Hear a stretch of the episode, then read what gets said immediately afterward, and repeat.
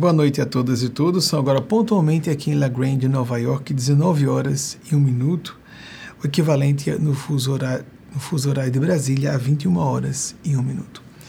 Nosso profundo é, registro aqui de repúdio, de tristeza com relação à tragédia humanitária, vamos colocar nesses termos, podemos colocar com, no território Yanomami, inclusive com vítimas infantis Abaixo de 5 anos são bebês.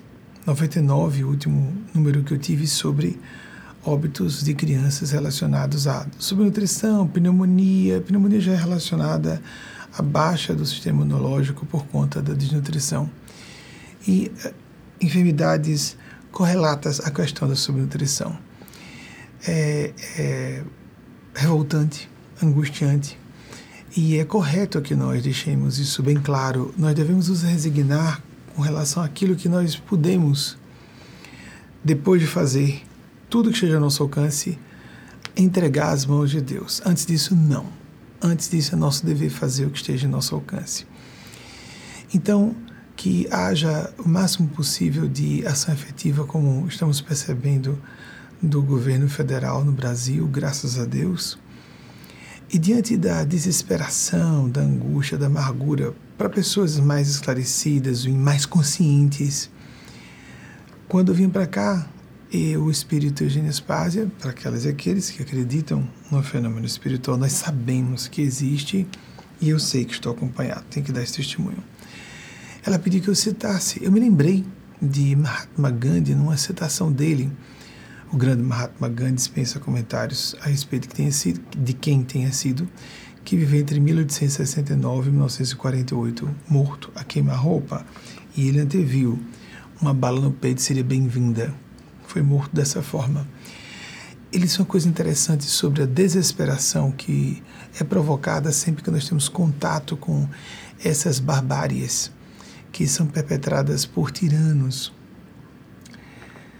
ele disse algo assim, achei interessante e humilde da parte dele. Sempre que eu me desespero, eu observo a história, a verdade e o amor, a verdade e o bem sempre vencem. Volta e meia aparecem tiranos que se afiguram invencíveis, mas cedo ou tarde eles todos caem. E ele sugere que as pessoas façam a mesma coisa. Pensem a respeito disso, para não se entregarem a uma desesperação dispensável. Desespero nunca funciona. Em junho de 1997, o espírito de Nespásia me disse algo lindíssimo a respeito do assunto. Ela comentou uma situação grave, tratada com serenidade, no sentido de não calma, inércia e conformismo serenidade. A pessoa se mobiliza. Se a pessoa se acalma no sentido do fluxo do pensar e do sentir, ela pode enxergar alternativas. Uma situação desesperadora encarada com serenidade, no sentido de nos mobilizarmos a fazer o que esteja dentro do espectro de nossos recursos pessoais e talentos internos, converte-se em uma situação resolúvel facilmente. Porque, inclusive, a interpretação de ser algo desesperador muitas vezes é uma distorção de nossa própria percepção. Por outro lado, uma situação simples, abordada com um, uma ótica de desespero, pode degringolar para uma situação irresolúvel. E como nós vemos isso acontecer com frequência, não é? Então, sem mais a dizer sobre isso, gostaria apenas de ressaltar que hoje nós celebramos 29 anos, próximo ano completamos 30, que iniciamos o trabalho de proferir palestras ou fazer lives na TV, TV convencional, como era em 1994, em 22 de janeiro de 1994. Foi exibido o primeiro episódio do nosso programa TV, digo nosso mesmo, não primeira pessoa majestática para ficar elegante, porque eu realmente falo em nome desses seres. E estamos há 29 anos no ar com pequenos períodos de interrupção quando transitávamos entre uma emissora e outra, entre uma rede nacional e outra, até que nós viemos para as redes sociais. E porque cada vez mais foi uh, surgindo o contorno de um trabalho não popular, mas sim para as pessoas que são mais lúcidas e que estejam conduzindo a multidão. Não à toa, é, como você que nos acompanha, a maior parte das pessoas que nos acompanham tem sempre muita inteligência, bom coração, um pensar crítico e um sentir com elevação acima da média. Porque se não tiver essas características, não fica muito tempo por aqui ou não se interessa. Então, nós cada vez mais percebemos essa vocação. Já se fazia esse, esse comentário crítico, né, quando estávamos só na TV aberta e ao vivo na TV aberta. Não dá para baixar o nível, meu Deus, eu, eu creio que falo de maneira bastante didática, simplificada. Alguns assuntos mais complexos são tangenciados muito superficialmente, mesmo porque esses assuntos demandam especialidade na área, eu não sou especialista em área nenhuma. Mas, eh, mesmo assim, com o tempo, cada vez mais refinei o modo mais simplificado e claro de apresentar os assuntos. Nós vamos passar, então, a primeira pergunta de vocês já agora. As perguntas são lidas junto com vocês. Esse é o nosso sistema de trabalho desde lá, em 1994, quando lançamos nosso programa de TV. Então, vamos ver, eu vou ler junto com vocês a primeira pergunta e a partir daí responder de acordo com o que nos for inspirado e, portanto, trazendo, preste atenção. Aqui é um momento de exercício de sintonia com a faixa da benevolência e da sabedoria, para que você próprio, você mesma, ative esse sistema que Eugênio Spazia chama de consciência e intuição. E você verifique, fazendo associações, o que isso diz respeito às suas questões pessoais. Não adianta trazer uma questão de uma pessoa só para apresentar uma multidão. Se essa questão não puder ser traduzida para cada pessoa de acordo com sua mundividência, suas questões, suas aspirações, suas aflições, quais são as, as bifurcações existenciais, quando não são muito mais do que bifurcações, os múltiplos caminhos alternativos de uma pessoa tomar para resolver uma situação, se é que a situação é um problema mesmo, ou apenas uma circunstância a ser observada mais profunda, detidamente, para que nós possamos, então, refletir em reconhecendo que se trata realmente de um problema, Eis a questão. Muitas vezes enxergamos o problema onde não está, para que então busquemos uma solução. Vamos então com a primeira pergunta que foi selecionada por nossa equipe. Nicolas Martins, de Guarujá, São Paulo. Como exercitar o desapego em relação ao passado? Nicolas, nessa área de. Quando se fala passado, fala-se memória, não é? Há algo de bizarro na cultura, na disciplina, nas disciplinas do, de que estudam a consciência humana, com licença, a consciência humana, que uh, é estranho. Não só a consciência, mas a psicologia. Uh, diversos neurocientistas, diversas neurocientistas têm confundido o que é consciência e memória. Quase como se nós fôssemos a nossa memória apenas. Sem dúvida que, eh, dentro das funções cognitivas, a memória é das mais importantes. Ou um elemento, uma ferramenta importante para a nossa capacidade de entendimento, com percepção, entendimento da realidade, etc. Mas a questão do apego ao passado muitas vezes diz respeito, primeiro, isso é muito fatorial. Você pode estar com uma questão pendente no passado que precisa ser resolvida, está repercutindo no presente e então aquela memória retorna, retorna para que você decifre, para que nós decodifiquemos qual a mensagem implicada que o nosso próprio psiquismo inconsciente, o centro de consciência do inconsciente, como Jung propôs, que existe um outro centro de consciência, o centro de consciência esse que nós temos acesso quando estamos em estado vígio, acordados, acordadas, e um outro centro de consciência mais interno, o self, o eu superior, o eu sagrado, a centelha sagrada, a Atman, lá vai. Cada corrente psicológica, esotérica, tradição espiritual dará um nome diferente. O nosso próprio centro de consciência, mas também os guias espirituais, os anjos de guarda, a divindade, lançaram de volta aquela, aquela questão. Então, o que parece vicioso, às vezes não é. É um chamado a pessoa tornar a refletir, aprofundar a compreensão do que aconteceu, onde foi que nós erramos, o que houve de errado de fato no comportamento de outra pessoa. Agora, é claro que existe o apego no passado vicioso que logo você já apresentou o desapego. Não é como fazemos desapego, sim. Às vezes é um retorno vicioso. Freud, que temos citado, citado com relativa frequência, 1856, 1939, disse que é típico da pessoa neurótica, hoje se chama pessoa com transtorno, o retorno, o apego ao passado. E quem não é neurótico? Ou quem não tem algum transtorno? Vivemos a era da anomalia generalizada. A questão é que somos singulares em nossas anomalias. As manias e características muito próprias, os defeitos, quem não porta disfunções quaisquer que sejam, psicológicas, fraquezas, todos e todas portamos. A questão é enxergarmos o máximo clareza possível e depois de percebermos com nitidez uma falha, fazermos uma gerência dessa falha, porque às vezes ela não pode ser resolvida imediatamente. Ela pode ter uma feição estrutural, como a mensagem que Eugênia Spazio trouxe Maria Cristo para essa semana. Se ela tiver feição estrutural, nós temos que apenas administrar a presença daquela estrutura psíquica inamovível para uma encarnação, inamovível muitas vezes, mas governarmos uh, os aspectos destrutivos, transmutarmos uma energia negativa em uma atitude construtiva, como por exemplo a energia agressiva que é muito condenada em nossa cultura brasileira.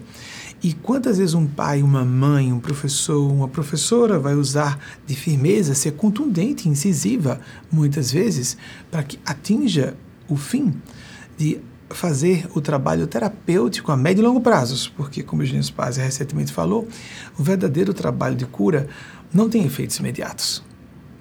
Às vezes a gente vai para uma pessoa e diz, nossa, me dá uma paz, porque a gente chega perto da pessoa, vejam, eu soube de um psicólogo dizendo, e há linhas psicológicas que falam isso, você não pode sentir culpa, não sinta culpa. Não sentir culpa é ser psicopata. Então, se receber um alívio imediato para um problema é o equivalente a usar um entorpecente ou qualquer outra droga, só que muito mais grave. No campo psicológico, intelectual, não sentir medo é temeridade, é estupidez, é não ver um perigo, um risco. Nós não podemos nos paralisar pelo medo. A coragem não está em não sentir medo. Enxergamos, temos medo. Medo e raiva são emoções primitivas, inclusive. Existem nos animais e existem em psicopatas também. Só culpa é que existem pessoas que não sejam psicopáticas. Mas nós não devemos ficar paralisados também, paralisadas na culpa, na síndrome de culpa, não nos deixarmos ser manipulados, seduzidas por pessoas que queiram usar aquilo, isso é tão comum, não é? Para nos controlar, para ter poder sobre nós, mas transformar isso em arrependimento. A palavra arrependimento vem de dependência, já falei aqui algumas vezes sobre isso. O que é que eu posso fazer de construtivo? O que é que eu posso aprender? Qual foi, qual foi a, o filtro de percepção que me levou a agir daquela forma, no caso de uma ação ruim, ou in, ficar inativo, paralisada na hora de agir para o bem? Primeiro, buscar a causa profunda. Depois de resolver esse paradigma de interpretação da realidade que está inapropriado, ou uma tendência automática preconceituosa de nos comportar de determinada maneira, nós vamos então buscar nos compensar com uma pessoa se for uma pessoa, com uma instituição se for uma instituição, se não, para o bem comum. Se a pessoa não está acessível a nós pedirmos desculpas, pedirmos perdão e a pessoa receber, e não pudermos nos ressarcir com ela mesma, caso de fato tenhamos feito mal à pessoa, às vezes nós não fizemos mal. Às vezes a pessoa quer que a gente sinta culpa e julgue que estamos com pendência com ela. A manipulação de medo e culpa, não é? Só mesmo na profunda investigação de nós mesmos, nós próprias, nós vamos descobrir o que está por detrás de tudo isso.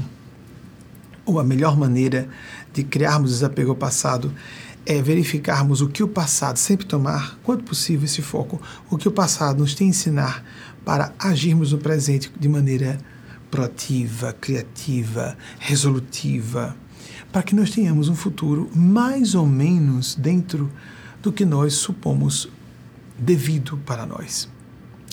Eu falei de medo, raiva e culpa e recentemente o Spazio, há poucas semanas, falou de uma contrapartida para essas duas emoções primitivas, que existem em pessoas tanto psicopáticas e em animais, medo e raiva, como a culpa que só existe em pessoas que tenham, sejam normais, que não sejam psicopatas, em graus variados.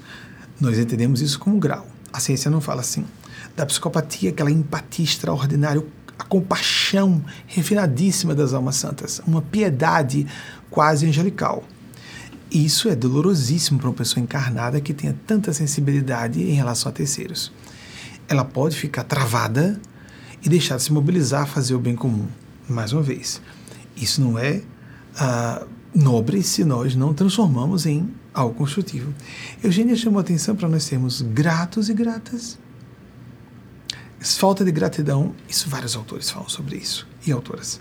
Sem gratidão é impossível ser feliz. A gente acorda preocupado. Recentemente falávamos numa palestra fechada da, do nosso grupo reservado para essas três palestras semanais internas sobre como nós acordamos preocupados só com o que está errado. Quase todos os nossos órgãos estão funcionando bem, a gente fica focado só no órgão que está com problema. É próprio da mente da selva. Nós vivemos aprisionados na parte primitiva do cérebro nos comportamos como presas, correndo de predadores, predadoras, ou então nos comportamos como predadores, predadoras. Então, um instinto de a fome, a fúria, a raiva, ou medo fugindo. Ou então ficamos entediados, enfaixadas, porque não estamos vivendo nem o medo nem a raiva. Precisamos desenvolver o que de fato nos caracteriza mais como seres humanos. A gratidão é a base da felicidade, perceber está, não é nos, mais uma vez, nos conformarmos a situações difíceis e de privação. Como falamos há pouco do registro que fizemos com relação ao território Yanomami no estado de Roraima, no Brasil. Marcel Proust, Proust, desculpem, Marcel Proust, o grande escritor francês que veio entre 1871 e 1922, disse algo lindo sobre esse assunto que a gratidão, que nós sejamos gratos, gratas às pessoas que alegram, nos alegram porque elas são como que bons jardineiros e jardineiras que fazem florescer o jardim das nossas vidas. Em palavras aproximadas, obviamente escrevi em francês. Marcel Proust, Monsieur Proust, Marcel Proust, se eu consigo lembrar a obra clássica dele, é porque ele, pela qual ele ficou conhecida, à la recherche du temps perdu, em busca do tempo perdido. Ele foi uma figura extraordinária, muito profundo, embora tenha vindo a óbito muito cedo, como vocês notaram. A gratidão é indispensável. O outro elemento que a gente chamou atenção foi a alegria, com a alegria de terceiros. As pessoas só querem ter piedade de quem está na pior. Às vezes é até um sadismo inconsciente. Ou será que é tão inconsciente assim? Contemplar a desgraça alheia como uma forma de se sentir melhor? Isso não é mórbido, amigos e amigas. Nós temos que sim, no espírito de piedade cristã até, e de compaixão, nos mobilizarmos para ajudar pessoas com necessidades. Mas há pessoas que não conseguem ficar felizes com a felicidade de terceiros. Isso é mesquinharia? Isso é inveja? Isso é um botamento espiritual, moral, psicológico. Pessoas maduras ficam satisfeitas com a alegria de outras pessoas. Isso não é santidade. As pessoas vão. Por que, que a happy hour tem a ver com estar no ambiente alegre, nem que seja base bioquímicos, entorpecentes? Todo mundo alegre, música em altos decibéis. Mas isso é bem primitivo também, não é? E mais do que ficar feliz com a felicidade dos outros, ficar feliz, viver a alegria de fazer a alegria de outras pessoas. Isso nos qualifica muito como seres humanos. E por fim, o dever, o sentido de dever de ser útil ao bem comum. Quem não sente isso está próximo do reino animal. Pode ter um intelecto avantajado, mas em termos de sentimentos é o que nos qualifica como seres humanos. As inteligências artificiais estão substituindo em várias funções que eram inconcebíveis serem transferidas a inteligências artificiais há muito pouco tempo. Em termos emocionais, nós temos muita semelhança com os animais, os mamíferos, por exemplo, os primatas. Mas somente sentimentos, o juízo de valor, a criatividade, olhe lá. Quando temos o sentido ético-moral que nos faz buscar nos empenhar, dedicar nossas energias, engajar nossas vidas, nos engajar, perdão, nos engajar, nos comprometer com algo que seja de fato além do egoísmo animal ou do egoísmo de prole, porque tem pessoas que se sentem altruístas porque são amorosas com seus filhos e filhas. Isso é instintual. Claro que pode ser um processo de sublimação é, extremamente louvável, porque o instinto animal não faz com que pais e mães tenham afeto por seus filhos durante toda a vida adulta, dos seus filhos e filhas. Mas as pessoas que só conseguem amar se preocupar com aqueles que saem de seus aparelhos genitais, assim mesmo, amigas e amigos, é o que acontece, porque a gente sacraliza demais. É uma, um sacerdócio. A paternidade e a maternidade, indiscutivelmente. Mas nós observemos que todas as tradições espirituais sérias da humanidade, incluindo a cristã, Jesus foi um dos que falou, falou foi nós que seguimos aqui a principiologia de Jesus, ele disse: Pai, só chame de Pai a Deus. Só busquemos ser mãe. Só mães como, ou pais como apenas co-criadores com Deus, mas só chame de mãe a Deus. Podemos fazer uma paráfrase de ajuste, de atualização do que nosso Senhor Jesus diria hoje. Não é interferir no pensamento dele, é porque ele quer que nós adaptemos ao, ao Zeitgeist, essa nossa mentalidade de hoje. E é claro que o sentimento de paternidade e maternidade são muito nobres, mas o apego à parentela, o apego a posses materiais, o apego a poder, as tentações que Jesus, a que Jesus foi submetido, isso nos evangelhos aparece claramente, representam os, as tentações relacionadas às necessidades fisiológicas serem colocadas à frente das espirituais, o apego ao poder e às posses. Nós não podemos colocar isso à frente do que nossa consciência diga, isso é devido, isso não é. Esse é meu foco de vida, não é. Há pessoas que vivem, e muita gente decente, de bom caráter, cumpridora de seus deveres, mas que vivem para pagar as contas, para cumprir deveres profissionais, cuida da prole e mais nada. Nós somos só isso mesmo, máquinas de reprodução e de bater ponto no trabalho, mesmo que seja um trabalho intelectual. Só isso. Acho que nós somos muito mais que isso, não é? Uma, um pensamento interessante sobre esse assunto de sermos embotados, imbecis, mesmo, desculpem o termo pesado, mesmo quando somos instruídos, instruídas, foi dito pelo grande dramaturgo francês Molière. Molière viveu entre 1622 e 1673. E ele disse alguma coisa próximo do que eu vou falar. Não imagine você que uma pessoa tola, se for instruída, se for educada, ela será menos tola, ela será, ela será mais estúpida ou tola ainda. O que parece contraditório não é mesmo, é um paradoxo. Nem sei o quanto isso é paradoxo, é só uma abordagem mais inteligente e profunda do assunto. Se uma pessoa tem uma visão empenada, distorcida da vida, se ela começa a se instruir, ela vai só ter mais ferramentas para deturpar mais ainda o entendimento de eventos, de pessoas e, portanto, fazer escolhas erradas. Então, o pensamento de Molière, que era um um satírico mordaz, no melhor sentido da expressão, na minha opinião, pelo menos, eu conheço muito pouco de Molière, nos chama atenção para isso. Não adianta só instruir formalmente uma pessoa, ela tem que ser educada espiritualmente. Educada a gerenciar crises, a ter relacionamentos interpessoais saudáveis. Quanto nós tivemos aulas em nossas vidas? Quantas horas aula por, no correr de anos na instrução formal? E quanto nós somos preparados, preparadas para enfrentar crises, como todas as pessoas vão passar, nos relacionamentos amicais, no meio familiar, no meio conjugal, com filhos e filhas, crises psicológicas, dramas de consciência, qual o propósito da vida? Minha vocação profissional é essa mesma? Ou devo adaptar uma profissão de sobrevivência a algo mais amplo, mais profundo, acima do eu? O ego. O ego no sentido mais restrito da, uh, da palavra, a acepção mais pobre de ego como algo que nos aprisiona apenas ao agora, ao material, ao que é meu. Isso é tão elementar, não é? E aí ficamos tomados de medos.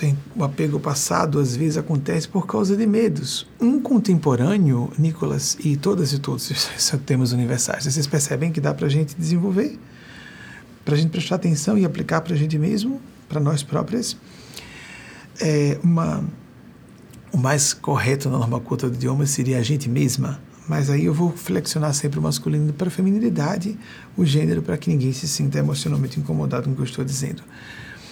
E uma das coisas que nos fazem ficar apegados ao passado ou apegadas é o medo. um contemporâneo de Molière, Michel, Michel de Montaigne, ou Montaigne, que viveu entre 1633 e 1692. Um grande escritor do Renascimento francês, apesar de já no século XVII, né? Ele foi considerado, pelo que eu me recordo, eu posso estar me equivocando, o Renascimento francês. Ele disse algo curioso: a pessoa que tem uh, medo, a pessoa que se deixa, uh, tem, tem medo de sofrer, não é nem medo uh, de algo específico, mas o medo de sofrer, já sofre pelo que teme. Já está sofrendo. O medo de sofrer gera mais sofrimento. O sofrimento é inexorável, é inarredável. Nós vamos viver. É uma certeza pragmática. Nós vamos sofrer. Mas é melhor que a gente gerencie pela disciplina. Não é focar o sofrimento. Não se trata jamais de apologia ao sofrimento ou de acomodação, de modo algum. Mas o sofrimento faz parte da condição humana, a dor de existir. Pessoas mais profundas, mais sensíveis, podem ter mais razões para se, se sentirem indignadas com a indiferença, a irresponsabilidade de pessoas em cargos públicos, por exemplo, etc, etc. Todos esses horrores que nós acompanhamos na imprensa, etc, etc, etc. Vamos então lembrar de um homônimo meu, que é melhor dizer que eu que sou homônimo dele, porque ele veio bem antes. Benjamin Franklin, o norte-americano que foi considerado um dos pais fundadores dos Estados Unidos, que veio entre 1706 e 1790, isso eu citei recentemente também em uma palestra fechada, disse em certa ocasião, e porque eu falei na noite de Natal com um grupo pequeno de pessoas, e o filho de um casal que estava presente perguntou, não entendi, e eu fui explicar com como era possível para um garoto de 10 anos, com os pais presentes, é bom que acompanhem para poderem traduzir para o universo infantil na transição para a adolescência, o que eu estava dizendo. Benjamin Franklin disse: quem é muito hábil, quem tem muita aptidão, facilidade para se justificar, para apresentar desculpas, geralmente não tem habilidade nenhuma além dessa.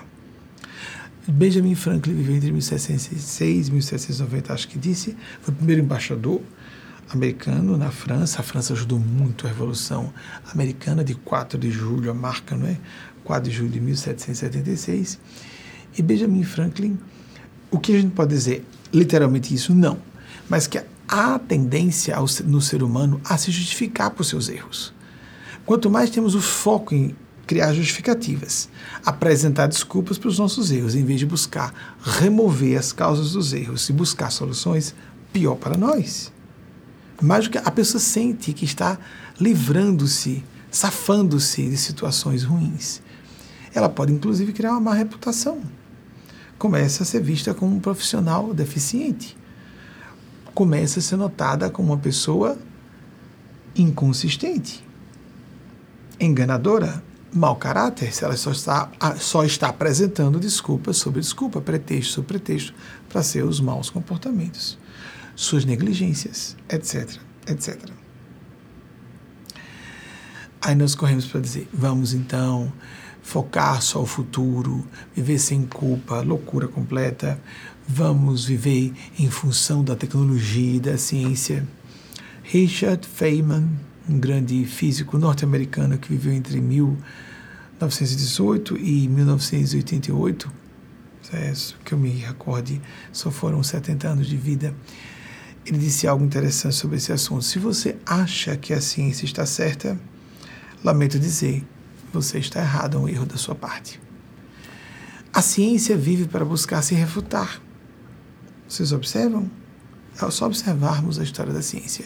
A ciência não responde todos os assuntos, mesmo definitivamente os mais importantes não estão no campo da ciência.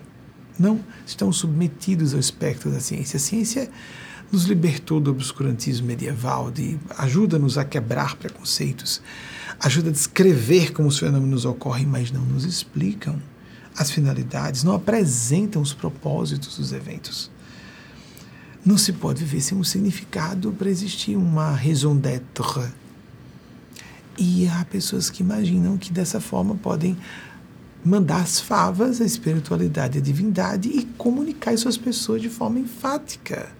Isso é perigoso, na minha opinião, isso vai ser combinado em lei no futuro como algo proibitivo e proibido e punível, porque induz pessoas a desequilíbrios, induz pessoas a se desesperarem, induz pessoas ao suicídio.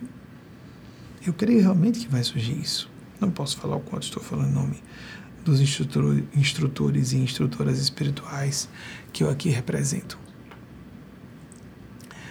Woodrow Wilson, o 28º presidente dos Estados Unidos, que nasceu no mágico, ele começa aí, ó, o místico. Quando eu falo mágico e místico é porque, amigos e amigas, ou a gente aceita, aceita que esses fenômenos existem, ou então nós vamos ter que renunciar ao sentido de lógica matemática e não respeitar o espírito, por exemplo, de probabilidades, o, as regras mínimas da, das probabilidades matemáticas, achar que tudo é aleatório, é casual, é coincidência. A coincidência virou uma, uma deusa profana. É algo meio patético, não é? Em 1856, eu já comentei que nasceu, como já citei há pouco, Freud. Em 1856 nasceu Nikola Tesla, dois grandes gênios em áreas completamente distintas no mesmo ano. Em 1856 nasceu Woodrow Wilson, um grande presidente dos Estados Unidos, que conduziu os Estados Unidos em 1913 a 1921. E Woodrow Wilson, que viveu entre 1856 e 1924, disse algo maravilhoso sobre esses problemas diversos que sofremos com a guerra na Europa, com as diversas dificuldades internacionais que sofremos de equilíbrio. Uh, o, o colonialismo contra que Mahatma Gandhi, que há pouco, se opôs. Essa ideia de que há países, há nações. Ele falou, naquela época, ele foi presidente dos Estados Unidos, repito, entre 1913 e 21. Foi um, um, um doutor e tinha um PhD em ciências políticas, pelo que eu me recordo, era um homem altamente ilustrado para a época então, e disse que todos e todas nós somos cidadãos, cidadãs do mundo. O problema da nossa época era dele e é nossa ainda. O problema da nossa época é que nós não sabemos disso ainda. Temos que sair desse ramerrão, do esse esse apego primário a explicações fáceis. Como eu falei a vocês antes de chegar à espiritualidade, à divindade, há tantos fenômenos absurdamente uh, implausíveis que acontecem no dia a dia. Você se lembra que na semana passada isso é importante para quebrarmos esse, esses vínculos viciosos, esses tentáculos, não só de apego ao passado, apego a preocupações, a viver a pessoa em pânico. Como comentei de Montaigne, que nos disse que a pessoa que sofre, tem medo de sofrer, vai sofrer por, pelo que teme, vai viver tomada de pânico. Eu falei na semana passada, ou antepassada, acho que foi semana passada, que Thomas Jefferson viveu, é, veio óbito um dos pais fundadores dos Estados Unidos, como Benjamin Franklin. Thomas Jefferson foi um pupilo, um protégé de Benjamin Franklin. Viveu entre 1743 e 1826. Thomas, Je Thomas Jefferson. Amigas amigos, e foi um dos pais fundadores. Preste atenção, se segura na cadeira, preste atenção. segura na cadeira. Para a gente dizer assim, dá para ser racional dizendo que isso foi mera coincidência. O que é, que é mera coincidência? Se a gente começa a avançar no grau de dificuldade de um evento acontecer e a frequência com que ocorre, é só a gente abrir os olhos, vai notar que Deus está dando gargalhadas do nosso ceticismo.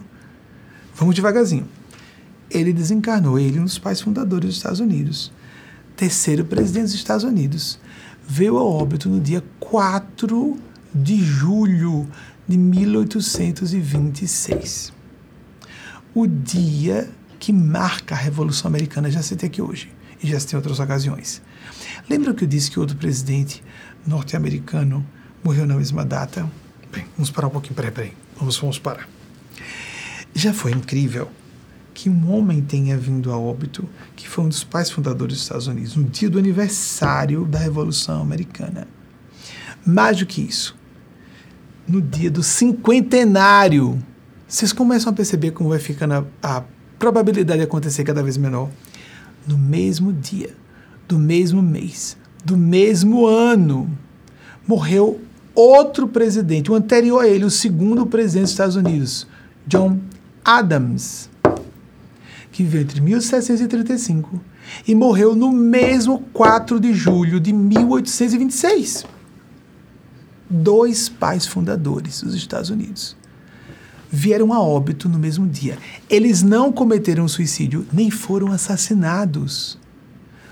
Assim como que por força do acaso morreram no mesmo dia. Isso é uma grande gargalhada cósmica, anunciando que nesse país haveria construção de uma democracia, de uma pluralidade de convívio de grupos linguísticos, culturais, étnicos, uma experimentação difícil para nós seres humanos, com todos os efeitos dos Estados Unidos, e isso é vivenciado aqui, essa região de Nova York, onde estamos mais ainda.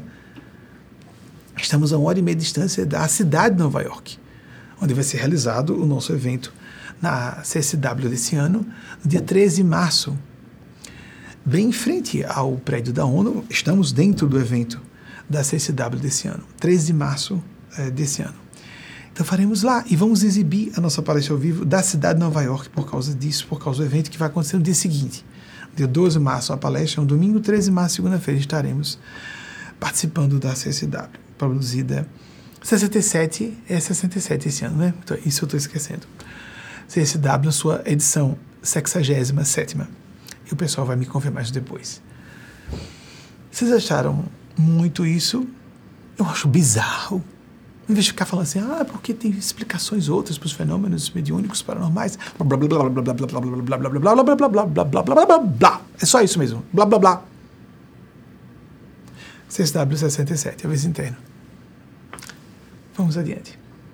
Eu falei que o segundo e o terceiro presidente dos Estados Unidos, pais fundadores da América, morreram no mesmo dia, 4 de julho, não do apenas 4 de julho, do mesmo ano, 1926, um ano que era o, a comemoração do, do 50 ano, o cinquentenário da Revolução Americana da Independência dos Estados Unidos, surgimento dos Estados Unidos como pátria, a libertação das 13 colônias originais, Hoje são 50 estados, como as, as amigas e os amigos sabem. 50 ou recentemente algum foi elevado à condição. Era amigos amigas quando estudaram 50. Pode já ser, podem já ser 51.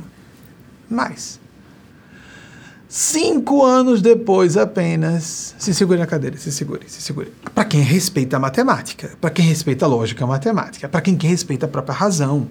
Você não pode dizer, ah, foi mera coincidência. O que é isso, gente? O que é isso? Esse rótulo, esse carimbo. É para imbecis, como disse Molière.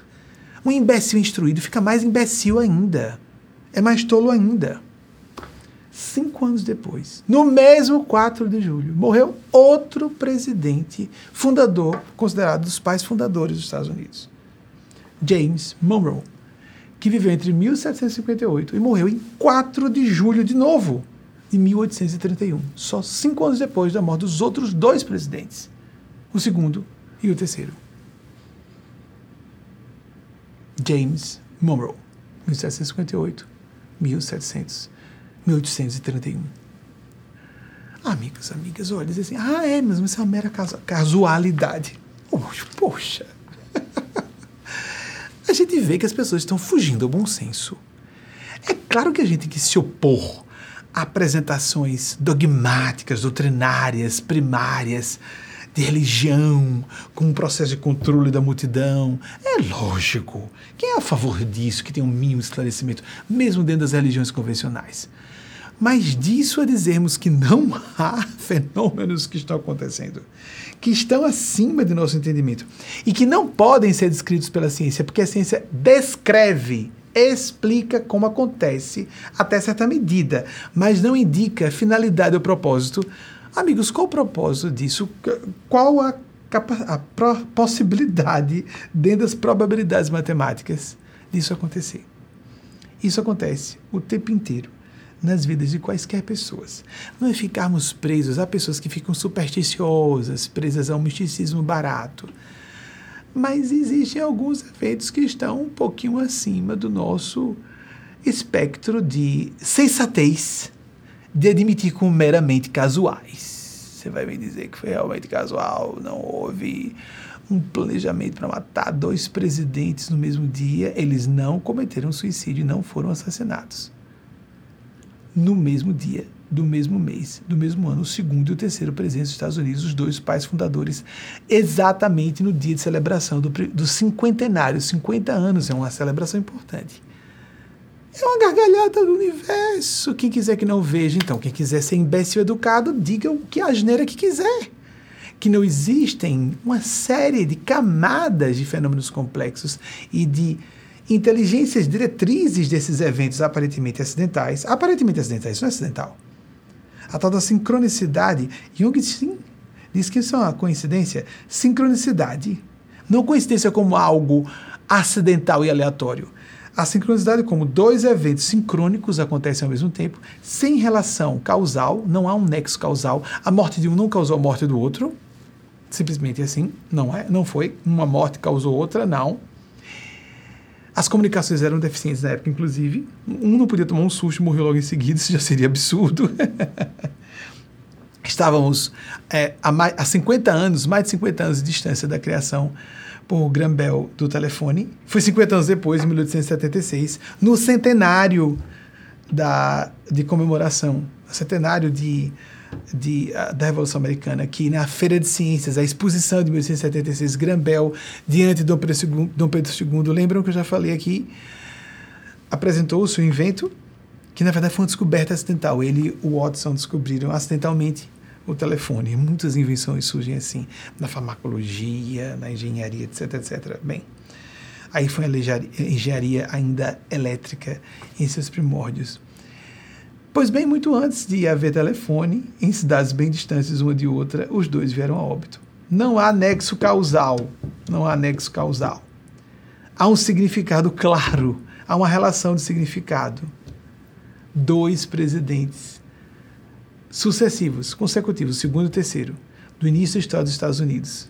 Segundo e terceiro presidentes. Segundo e terceiro presidentes dos Estados Unidos da América. O primeiro foi, inclusive, o segundo foi, inclusive, o primeiro vice-presidente dos Estados Unidos. Pais fundadores da América vêm a óbito no mesmo dia. O que é que a divina providência quer dizer? Essas trombetas que tocam em direção à Terra. Atenção, atenção. O que é que significa? E cinco anos depois, um outro, o quinto, outro ex-presidente. Outro presidente daqueles que foram considerados os patriarcas fundadores dos Estados Unidos. James Monroe, como citei, que nasceu em 1758, mas veio óbito em 4 de julho também, mas exatamente cinco anos depois. Então, com 55 anos da data que marca a Revolução Americana, pá, vem a óbito outro presidente dos Estados Unidos, daqueles que foram considerados pilares, pais fundadores dos Estados Unidos. Dá para a gente ficar dizendo que foi mera coincidência, não a grande coincidência, que, portanto, tem uma mensagem sendo passada. Isso não é misticismo barato, porque a gente traz a lógica matemática e diz que isso é impossível acontecer. Impossível de acontecer, simples assim. E isso acontece a todo momento. Se a gente for a esquadrinhar, vocês já viram as coincidências sobre. vou sugerir que vocês pesquisem. Há exageros, há reproduções exageradas, mas as, as coincidências estranhíssimas entre a morte de Abraham Lincoln e, J, e JFK, John Kennedy, dois presidentes norte-americanos, dos mais emblemáticos da história dos Estados Unidos. Pesquisem na internet, tem exageros. Existe uma limpeza disso aí. Mas não dá, não dá, não dá. Quando eu tive acesso a isso pela primeira vez na adolescência, eu era muito racionalista. Como assim? Como assim coincidência? Não dá para ter tanta coincidência entre eventos. Repito, há exageros em relação à lista de coincidências entre a morte dos dois. Com 100 anos de diferença, um foi eleito em 1860, o outro em 1960. Fabuloso, amigos e amigas. Os dois foram revolucionários no campo dos direitos humanos os dois homens brancos de elite. É, é com Abraham Lincoln com mais mérito. Abraham Lincoln, que viveu entre 1809 e 1865, saiu da condição de lenhador para advogado para presidente da República dos Estados Unidos. Uma vida trágica, marcada de dores atrozes, amadureceu, revelou, fez o download, eu gosto de falar assim, da evolução do seu espírito, porque tem pessoas que passam por tragédias e se arrebentam. Um espírito forte, quando atravessa tragédias, desponta. Traumas infantis que destroem pessoas fazem outras mais fortes. E servidoras da multidão com mais qualidade. Ou seja, há espíritos mais velhos, não é dizer que é superior. É uma pessoa mais desenvolvida, espírito que reencarnou mais vezes. Não há superioridade ou inferioridade entre pessoas. Existem almas mais velhas e nós temos que fazer esse esforço. Eu estou à frente dessa pessoa em termos de sentimentos, de compreensão, de responsabilidades pessoais e de responsabilidade pelo bem comum. Então eu devo dar mais, servir mais e cobrar menos daquela pessoa. É descaridoso e é até ilógico se nós cobramos que outras pessoas nos deem o que nós damos a elas. Se essas pessoas, sobre quem estamos falando internamente, de quem estamos cobrando alguma coisa, não têm condições de oferecer o que nós estamos oferecendo. Está à frente, está a serviço. Ou dever se colocar a serviço. Nosso Mestre Senhor Jesus, na última ceia, disse que quem quisesse ser o maior no reino de Deus fosse o servidor de todas e todos. Isso que parece uma coisa boazinha, bonitinha em termos religiosos, é um princípio da relação entre seres, com muita diferença evolutiva entre si. Ele disse que era o irmão mais velho e o mestre de todos, por isso que era o mais velho. Ele estava ensinando todo mundo o tempo inteiro, curando todo mundo o tempo inteiro. Ele dizia: Ah, até quando estarei convosco? Até quando vos hei de sofrer? Estava exausto, descompensado porque ele estava a serviço. A serviço. Quem ia compensar Jesus de qualquer coisa? Quem estava no nível dele para atendê-lo nas necessidades dele? Digo espirituais. As materiais, lá está dito. Santas mulheres acompanhavam Jesus nos evangelhos e cuidavam de suas necessidades materiais. Jesus não tinha casa, não tinha salário, vivia de mendicância, como Buda. Interessante, né? E tem gente que acha que é bonitinho a pessoa só se dedicar à espiritualidade nas horas vagas, mesmo então vamos, vamos atrás de um, de um médico ou de um profissional qualquer que seja. Vamos logo pensar numa médica, um médico, que só se dedica à medicina nas horas vagas, porque sou uma pessoa muito devotada, é, altruística, e eu trabalho o dia inteiro como é, carpinteiro e à noite, ou pedreira, e à noite eu sou médica nas horas vagas. A gente vai confiar num profissional desse.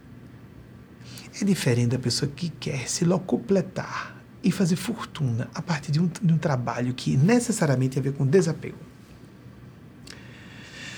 Nós vamos passar o nosso breve intervalo, já uma mensagem psicografada por Eugênia Spásia, que foi transformada em uma videomensagem por uma das equipes de vídeo da nossa instituição. Eles estão ali, assinados, já citei, e nem sempre eu sou autorizado a citar as pessoas, mas está lá, está tudo acreditado e, uh, e um intervalo muito breve para você botar uma aguinha para dentro, uma aguinha para fora, conversar um dedo de prosa com um amigo ou amiga à distância, ou que esteja presencialmente com você e estejam acompanhando essa nossa operação ao vivo, ou à distância no espaço e no tempo, você pode pausar, avançar se não quiser assistir a videomensagem e continuar, porque nós já vamos fazer as pesquisas relacionadas às citações que fizemos.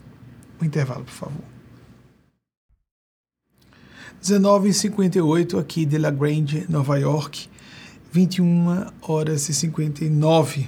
Rodamos agora, então 19h59 aqui em La Grange, Nova York, 21 e 59 no horário de Brasília. Nós vamos começar com as pesquisas pendentes da semana passada, então por isso eu vou seguir aqui um roteiro que me foi passado pela equipe, do que eles não conseguiram é preparar os slides em tempo, que é muita coisa às vezes que vai, não é uma propriamente uma deficiência da equipe, é difícil mesmo acompanhar e produzir os slides em tempo. Então vamos começar com as pesquisas pendentes. A primeira, se não me engano, é Elizabeth II, não é isso mesmo? Que veio desencarnar em 8 de setembro de 2022, o dia de Natividade de Maria de Nazaré. Que coincidência interessante, não é? Vamos para o Thomas Jefferson, que eu citei, mas que nós vamos falar com mais detalhes. A equipe confirmou o lançamento do livro de Milan Kundera a Insustentável Leveza do Ser, que eu não terminei, comecei a ler, mas não terminei, não aguentei, 1983. O tal do sermão do Dr. Martin Luther King Jr. na véspera de sua morte, ele dizia: Quem não quer viver muito tempo? Mas eu não me vejo chegando aos 40 anos. Em 3 de abril, o dia anterior de seu óbito por assassinato a queima-roupa, foi, foi um ato de homicídio glorioso, não é? Ele mereceu esse tipo de martírio. É, Dr. Martin Luther King. Eles descobriram a data exata do discurso a que fiz referência. A Belle Époque aconteceu entre 1870 e 1914 aproximadamente. Isso é a visão dos especialistas, inclusive porque criou todo um zeitgeist. É, estava muito fulcrado em Viena, que era uma espécie de capital cultural do mundo e científica, donde é, eclodiu para o mundo o gênio, vamos seguir, com de, de Sigmund Freud, que já citei hoje, mas que a equipe pesquisou a morte de sua filha Sofia, ou Sophie, em 1920, por decorrência ainda da pandemia de 1918, que se estendeu até 1920. Além do, a lei do ventre livre, a equipe de fato pesquisou, confirmando o que disse na semana passada. Isso são confirmações de dados que não houve tempo de serem confirmados, que eu estava falando em tempo real, a equipe corre. Já temos também as pesquisas do que eu citei hoje, mas, inclusive, eu errei o século de um autor. Ainda disse que era renascentista e não me dei é, condições de corrigir na cabeça. Ok, é isso mesmo. Todas as funções humanas, todas as funções cognitivas têm falhas. A lei do ventre livre, que foi de fato firmada pela princesa Isabel no ano de 1871, ela foi regente até 1872, naquela época. A exposição, eu não sou corrigir isso não, viu, porque eu não, não citei na semana passada. Já citei aqui hoje a exposição de ciência em 1876, porque na semana passada eu fiz referência a Grambel, que recebeu o patrocínio de Dom Pedro II. O Rio de Janeiro teve a primeira estação telefônica do mundo em 1879, e por causa desse patrocínio especial de Dom Pedro II, imperador do Brasil, o Segundo Império. Eu fiz referência a 1876 porque foi no centenário da Revolução Americana do 4 de julho, nas comemorações em torno do 4 de julho, 50 anos antes vieram a óbito, em 4 de julho, os dois segundo e terceiro presidentes norte-americanos, respectivamente John Adams e Thomas Jefferson, respectivamente em 1735, nascimento em 1743. E seguindo então é, ocasiões em que Princesa Isabel foi regendo o Brasil, sempre era de um ano para outro, as viagens internacionais eram muito trabalhosas, a navio, lentas, né? Então, eu acabei não citando que terminou no ano, no ano seguinte, não precisam colocar, por favor. Ela se tornou uma princesa regente do Brasil em 1871 até 72. De 76 a 77, ela ajudou muito numa seca calamitosa que aconteceu no, se não me engano, principalmente no Ceará, eram chamadas províncias na época e não estados, estados membros. E ela foi muito uh, assertiva em vários posicionamentos importantes na história do Brasil, nos curtos períodos em que ela foi regente do nosso país. 1870, não tivemos o terceiro império, que seria com ela. Não merecemos. 1860, não que a república não seja importante, democracia, mas vejam, tínhamos uma monarquia altamente democrática, com liberdade de imprensa, com Dom Pedro II, e ela tinha o mesmo viés cultural, político, ideológico de seu pai, de ser uma mulher progressista e libertária, como aconteceu com a Lei Áurea, quando entre 1887 e 1888 ela foi regente novamente do Brasil, ela às pressas deu um jeito de derrubar um gabinete ministerial para colocar um que, que favorecesse a promulgação da, da abolição da escravatura no Brasil. A eclosão da Primeira Guerra Mundial, sim, claro, 1914, se não me engano, dia 27 ou 28 de julho, não importa, não precisa, isso é fácil, dar uma olhadinha no celular, não, não, não tem importância, não precisam pesquisar isso, tá certo? Aconteceu em 1914, foi até 1918. As mortes da pandemia de 1918 há uma estimativa de aproximadamente 50 milhões de pessoas. A renúncia da rainha Cristina, ela veio a é, fazer trazer essa esse ato de bravura público aos 27 anos.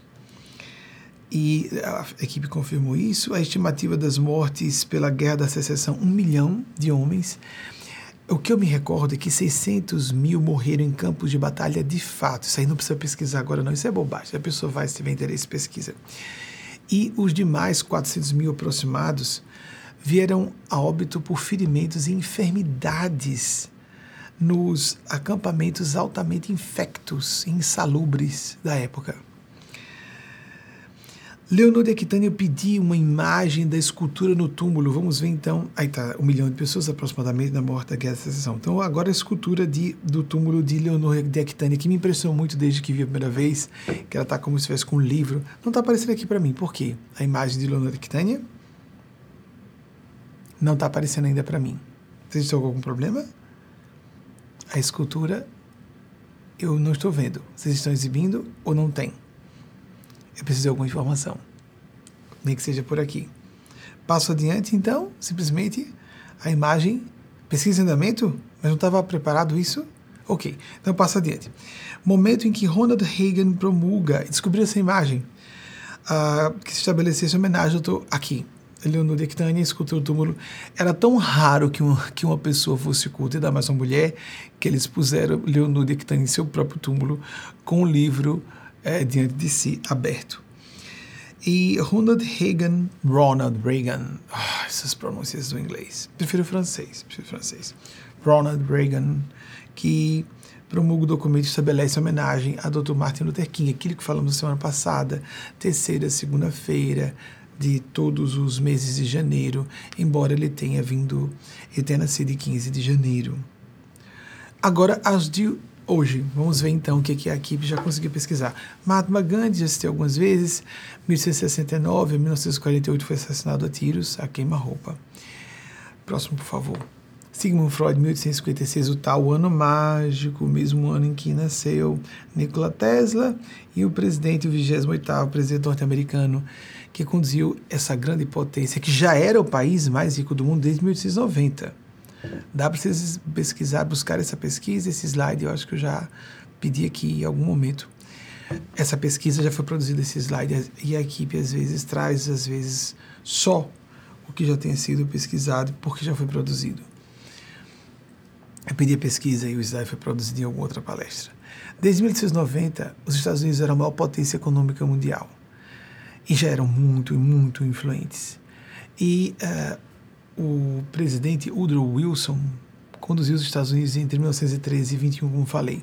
Ele também nasceu em 1856. Não foi qualquer homem.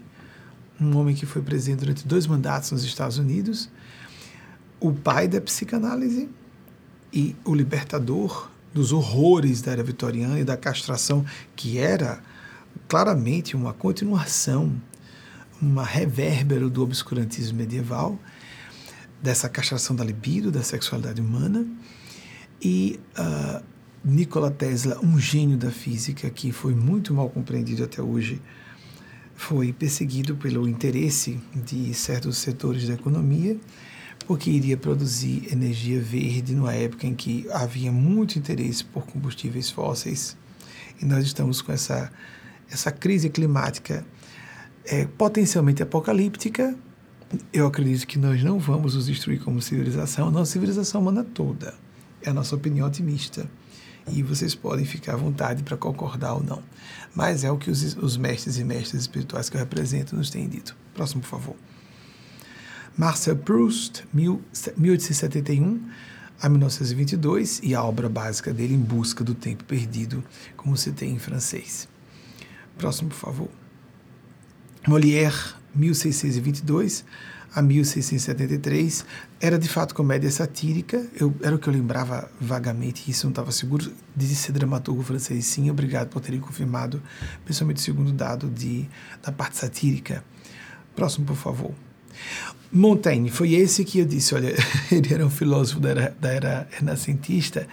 Claro que não podia ter sido 1600, eu citei as datas certas de década e ano, as duas, 33 e 92, mas eu botei no século 17, 1633 e 1692, para quem está mais atenta ou atento, ou que está preocupado com isso. Então, eu mesmo disse renascentista, século 17, já estava recebendo a pista, não quis morder a isca do bem, fiquei com a data errada, errei um século, gente. Então, 1533 a 1592, é inevitável que aqui ou ali aconteça um vacilo de memória.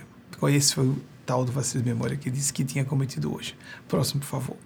Benjamin Franklin, de 1606, 1706 a 1790, primeiro embaixador dos Estados Unidos na França, um pai fundador dos Estados Unidos. Próximo, por favor. Richard Feynman, Richard Feynman de 1918 a 1988, um físico norte-americano no campo teórico. Tem aqueles que são da parte prática. Próximo, por favor. Nikola Tesla nasceu em 1853, 1856, como citei, de, fazendo essa, essa, esse chamado para o extraordinário da coincidência, que tem um propósito, que tem um entrelaçamento de significados, que nos chama a atenção como uma piscadela do destino e da divindade, de, de gênios celestes muitos que há em várias camadas antes de chegarmos a Deus. Para sairmos negando tudo, a torto e a direito, com uma arrogância, nós seres humanos e nossa arrogância, como somos delirantes, delirantes, negando que a matemática diz que não é possível. Ok, próximo, por favor. Woodrow Wilson, que nasceu também em 1856, como Tesla e Freud, e veio ao óbito em 1924, foi de fato o 28º presidente dos Estados Unidos e veio entre 1913 e 1921 e é PhD, era PhD em Ciências Políticas. Vocês imaginem, até hoje, nós temos dificuldade de ter pessoas muito instruídas em posições de comando. Vocês imaginam naquela época que vanguardismo foi termos na presidência dos Estados Unidos um homem desse status intelectual, mas muito mais importante o caráter. Não adianta, como falamos de Molière, a citação dele, lembram? Um tolo instruído é mais tolo ainda. Ele foi gentil, porque era como um comediante satírico, não era um dramaturgo de drama. Nós poderíamos dizer que é perigosíssimo uma pessoa instruída se ela tem um viés psicológico e moral deformado. Vamos seguir, por favor. Thomas Jefferson nasceu em 1743, se não me engano, em 13 de abril. 4 de julho, não precisamos pesquisar isso, não. Quem tiver curiosidade, dê uma olhadinha. 4 para não ficarmos toda hora voltando, né? E veio óbito no dia 4 de julho de 1826, exatamente. É um dos mais influentes pais fundadores da nação, terceiro presidente dos Estados Unidos, Vejam, no dia do cinquentenário, no dia do cinquentenário da, do, da data que marca a Revolução Americana de Independência, as 13 colônias do Império Britânico. Próximo, por favor. Olhem que impressionante. John Adams, o segundo presidente dos Estados Unidos, o primeiro vice-presidente da história dos Estados Unidos, veio a óbito, embora nascendo em 1735, essas datas estão é, confirmadas, quatro de julho de 1826. Já seria um absurdo que tivessem dois presidentes americanos encarnados numa mesma época terem morrido num mesmo dia de qualquer dia do ano. Mas não foi em qualquer dia, foi no mesmo dia do mesmo mês. E não foi de qualquer ano, foi do ano do cinquentenário. Dá para a gente colocar isso em probabilidade matemática para saber o quanto isso é provável acontecer ou não nós vemos uma série de eventos assim na história da ciência, na história da, da política, né, do, do, governo dos povos, na história das artes. É de pasmar.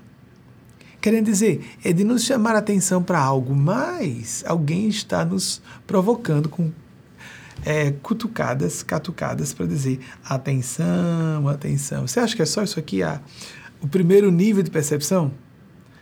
Não é? aquilo que Albert Einstein disse, nós precisamos de primeiro crer para depois ver.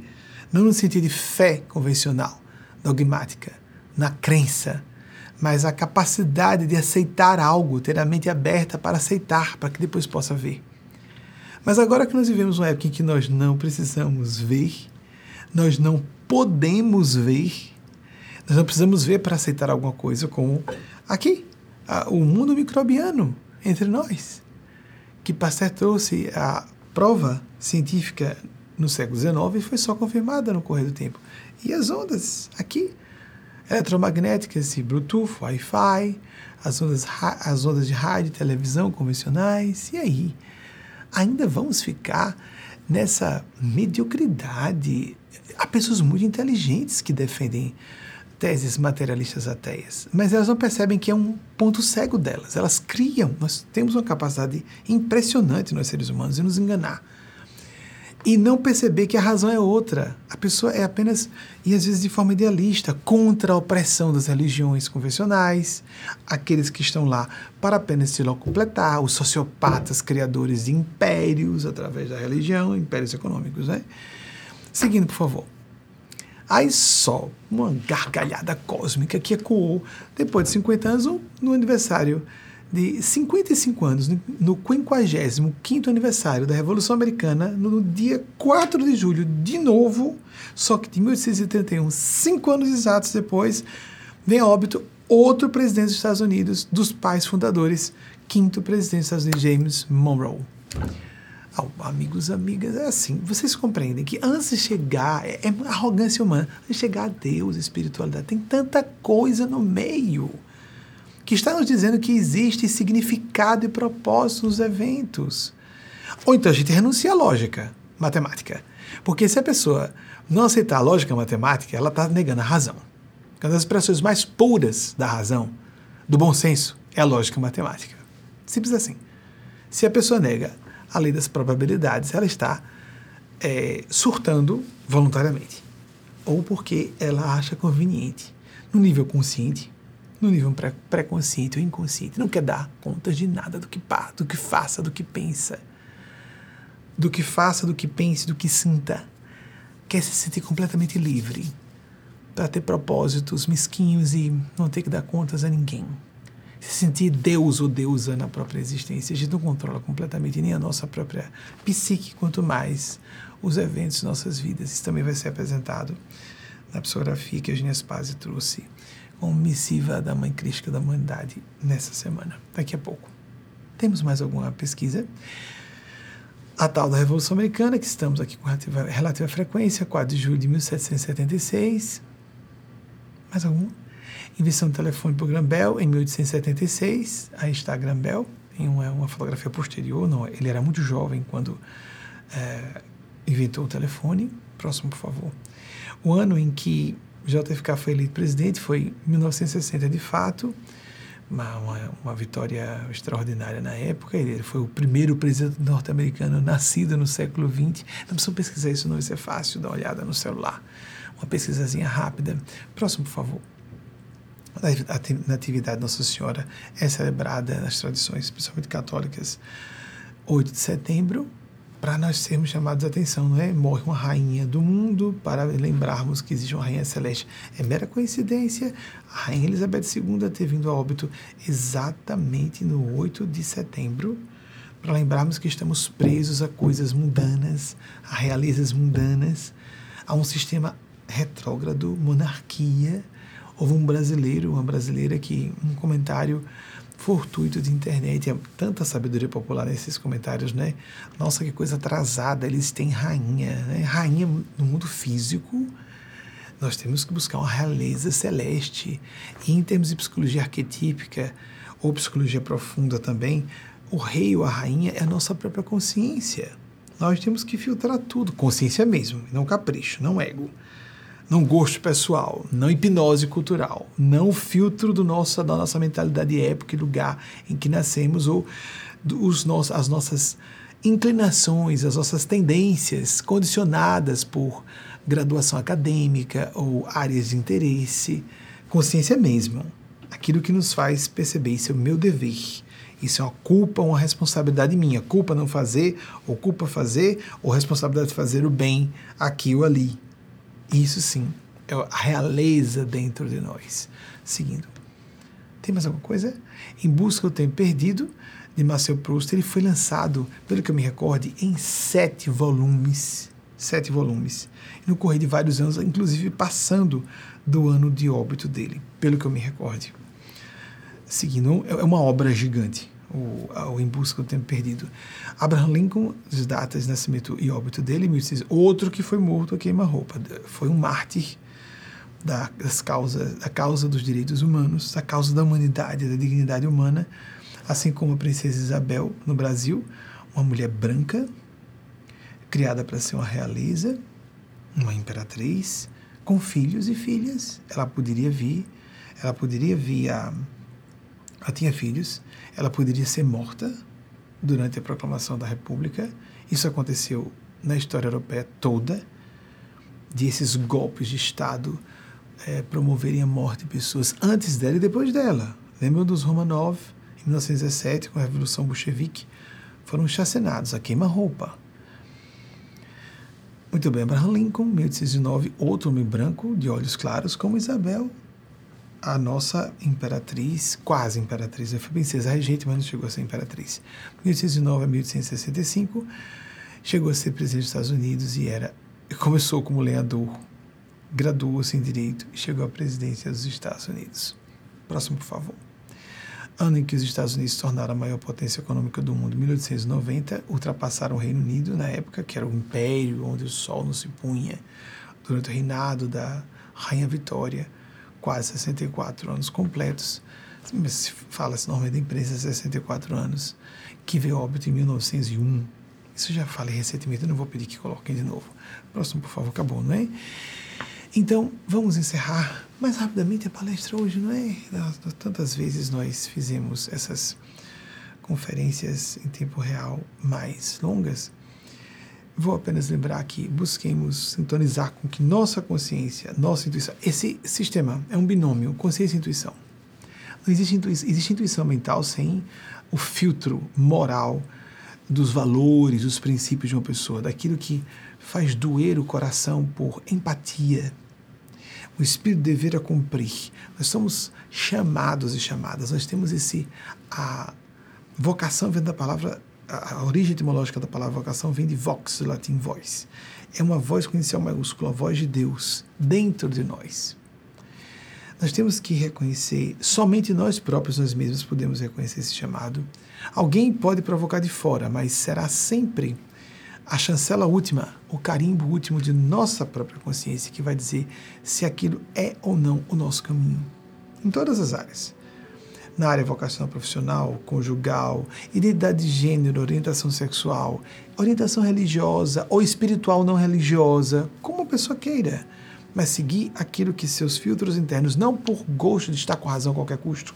Isso é imaturo, irresponsável e pode se tornar diabólico mas buscar a razão onde ela estiver. Sempre estarmos em busca de onde está a razão. É assim que pensam, agem e sentem as pessoas mais maduras, psicologicamente, mais sábias espiritualmente, mais inteligentes, inclusive. Apenas o campo intelectual mesmo.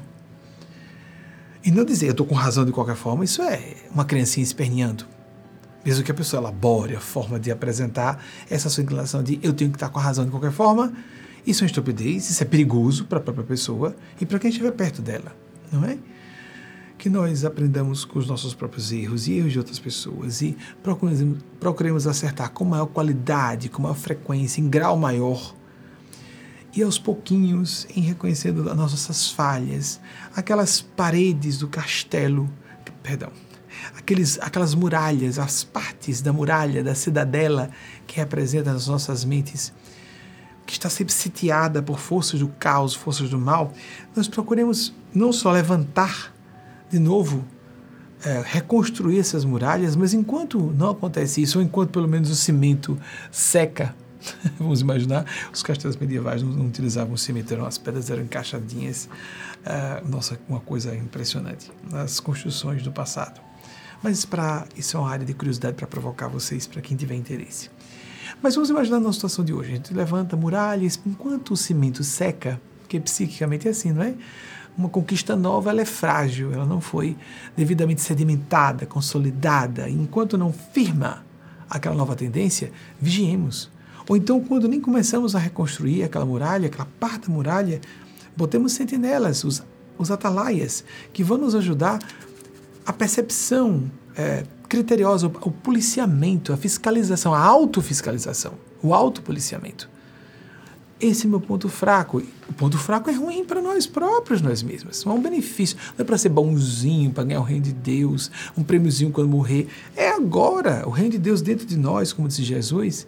Porque nós teremos o prêmio de estar em sintonia com nós mesmos, nós próprias. Paz de consciência tem preço, amigas e amigos. Não há realização nenhuma de felicidade sem esse alicerce básico da paz de consciência com o espírito de reto cumprimento do dever. Um beijo no coração de cada uma e cada um de vocês, fraterno da minha parte. Com a pandemia, mais algumas pesquisas pendentes, pandemia de 1918 e de 1918 a 1920, mais alguma coisa? Não.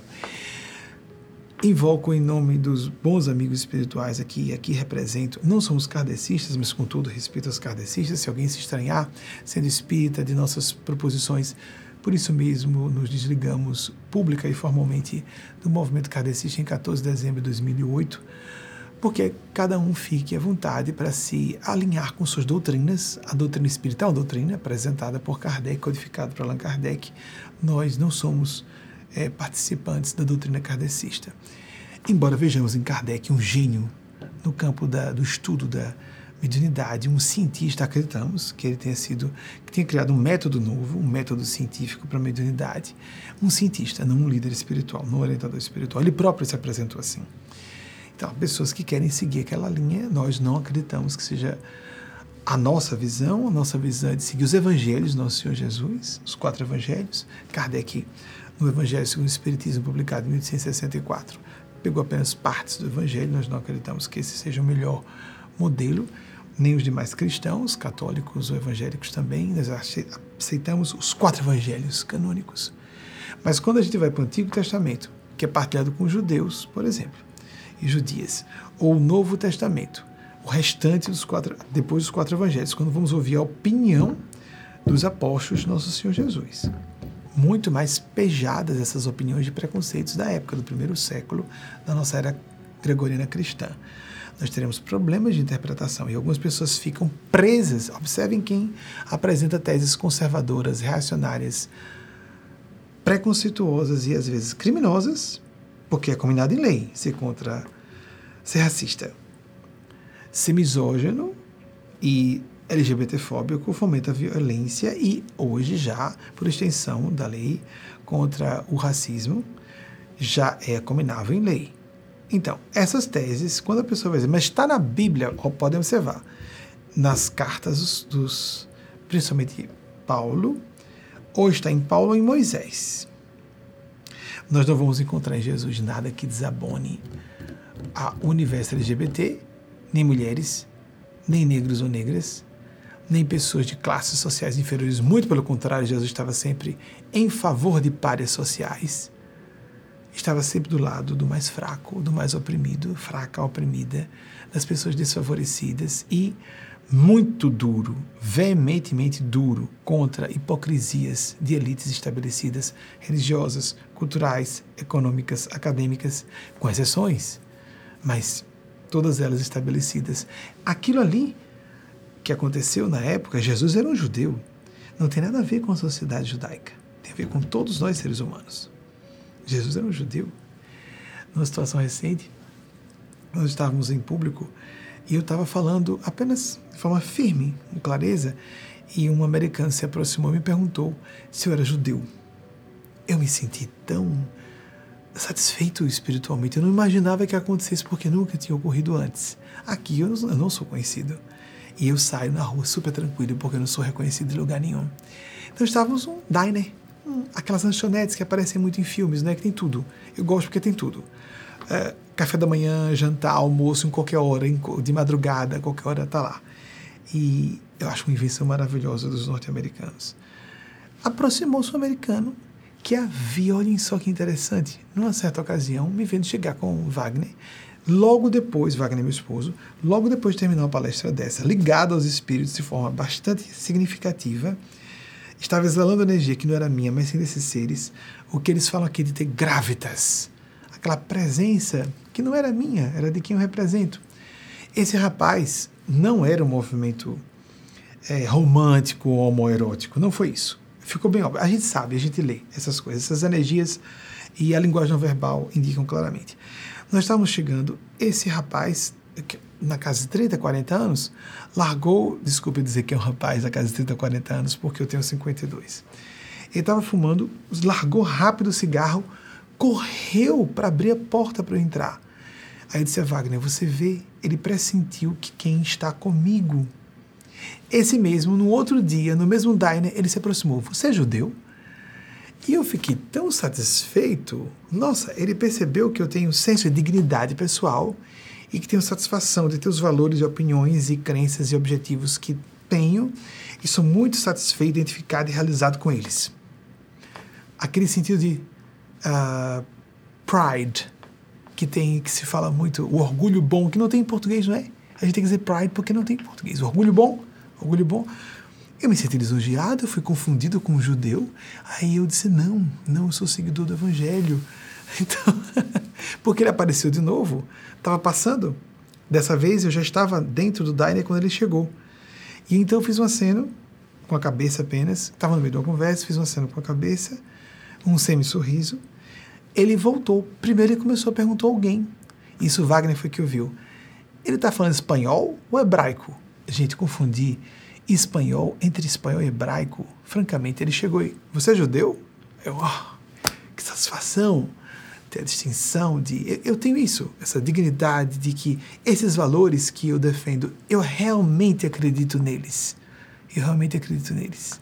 Vivo-os no meu dia a dia, no sigilo do meu coração. E exalo isso, porque o povo judeu tem isso, não é? O amor à própria cultura, o orgulho, o bom orgulho, pride, não é? E eu fiquei bastante satisfeito por ser confundido. Eu não esperava essa minha reação, porque nunca tinha acontecido antes. O que aqui em mim estava indicando que eu era judeu naquele momento? Apenas a atitude, a atitude de distinção e de energia. Assim como ele percebeu a energia dos bons espíritos, sentiu algo diferente, superior, moral, que ele atribuiu a ser judeu.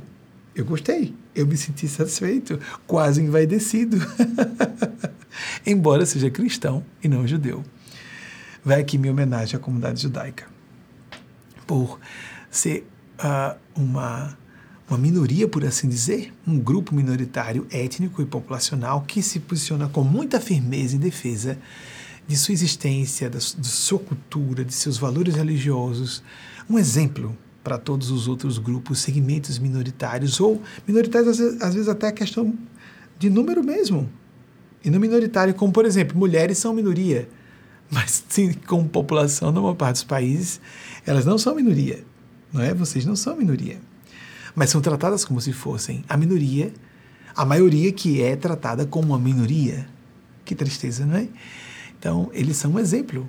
A comunidade judaica, elas e eles são um exemplo de como todas as minorias devem se portar de forma assertiva, política, social e culturalmente e internamente também a autoaceitação, a satisfação de ser quem é, a satisfação de seus próprios valores. O que Jesus disse, isso é orgulho no sentido de vaidade, soberba. Não, não, não, não. Jesus disse amar o próximo como a si mesmo, referencial é esse. Se eu não me amo e não me respeito, não tenho confiança em mim, como eu vou respeitar? Como eu vou ter confiança em alguém?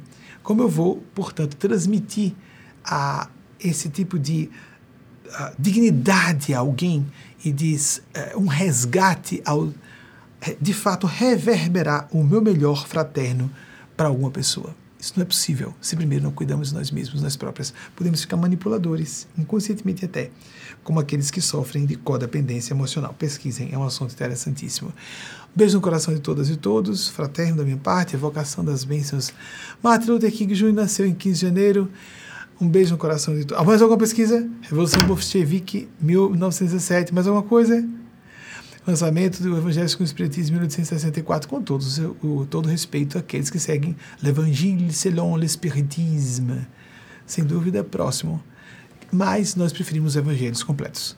Quem quiser ficar apenas com alguns trechos dos evangelhos canônicos, com os comentários de Kardec dos espíritos que psicografaram na época dele, fique à vontade. Ficar com essa, esse referencial religioso. Respeitamos, é lógico, cada pessoa tem direito de ter seu código de crenças alvedrio, talante de, seus, de suas idiosincrasias, de suas ideologias, também no campo político, sem dúvida alguma. Ou, segundo elementos outros classistas. Há tantas vezes outras coisas envolvidas, não é? Botar coisas entre aspas para nos definirmos dessa daquela forma, aquela coisa do tá sorrindo o tempo todo, ser amável o tempo inteiro. A psicologia diz que isso é hipócrita, a pessoa está sorrindo e amável o tempo todo. Não é possível ser pai, ser mãe, ser, ama, ser amar, sendo amável o tempo inteiro. O amor se expressa com amabilidade, afabilidade, com firmeza e severidade, senão o pai e a mãe serão negligentes, ou serão negligentes ambos. Um professor e uma professora precisa ser severa, ser amável quando a confiança consciência pede que a pessoa seja firme e às vezes até contundente quando necessário, não é dignidade, isso é irresponsabilidade, isso é covardia, isso é preocupação com a aparência, com como ela, o que ela vai conseguir ao se apresentar de tal ou qual modo mais cômodo, as conveniências alheias ou a conveniência social, não é isso? Pessoas muito convencionais costumam ser pessoas com maior probabilidade de serem hipócritas. Isso já está sendo estudado cientificamente, não é? Vamos encerrar por aqui. Que Nossa Senhora Maria Cristo, que enviou uma mensagem através do Espírito de Nespase, que foi Bernadette Subiru e Espase Mileto, assim declarado por ela própria. Mas a pessoa não precisa, se não quiser acreditar, você fique à vontade de não crer. Mas é bom que dê uma olhada no conteúdo da mensagem. Isso é o que importa realmente. Nisso Kardec tem toda a razão. Mas é um conjunto de fenômenos. Maria Cristo não se manifesta no lugar sem apresentar um conjunto de fenômenos que corroborem a autenticidade da autora. Endossos divinos, por favor, coloquem no rodapé aqui do, do vídeo de vocês ou do seu dispositivo celular. Que Nosso Senhor Jesus nos agudize o sentimento de certo e errado, discernimento, a consciência. Nosso Senhor Gabriel, Pai de Jesus e Pai de todos, todos nós, para a terra. Para quem quiser acreditar na Santíssima Trindade, fica à vontade.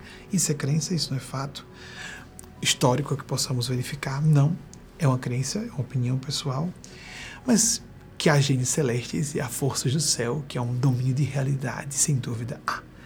Que Nossa Senhora, Nosso Senhor Jesus e o grande anjo concedam uma semana excelente para cada uma e cada um de vocês, para todas e todos nós. E até o próximo domingo, se a Divina Providência nos autorizar. Assim seja. A mensagem de Maria Cristo para essa semana, recebida por Eugênio Paz e transmitida para mim a seguir.